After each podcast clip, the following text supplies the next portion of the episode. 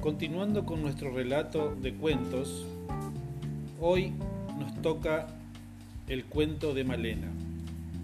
Malena es una remera que se voló de la soga.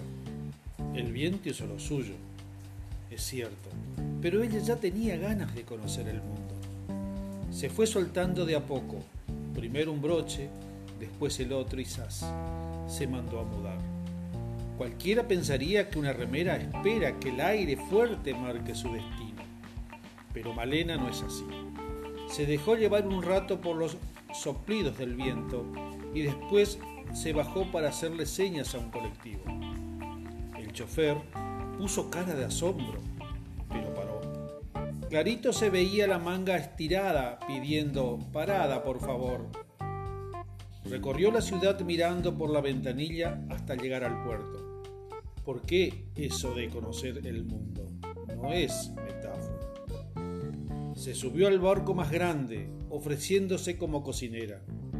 Fue aceptada como delantal, pues no hubo quien entendiera bien su ofrecimiento. No es una charla sencilla la que se establece entre una remera que hace señas y un marinero que ha llegado reciencito de la China. En una isla de playa verdes se bajó a probar el mar y decidió que era delicioso. Nadó como pez, bailó como pulpo y se dejó llevar la costa como alga marina.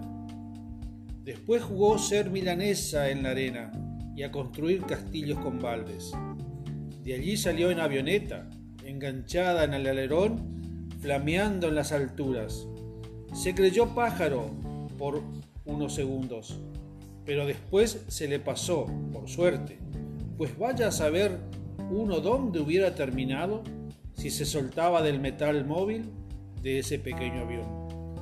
Volvió a casa metida en un bolso, trepada al tren, al lomo de perro y enganchada a la cintura del cartero. Se entregó solita en su antigua puerta y se lanzó a la soga buscando una siesta. Al despertar, estaba siendo observada con mucha intriga por su dueña. Había salpicado la tabla de planchar con arena, coral, bichitos de luz y polvos de estrellas.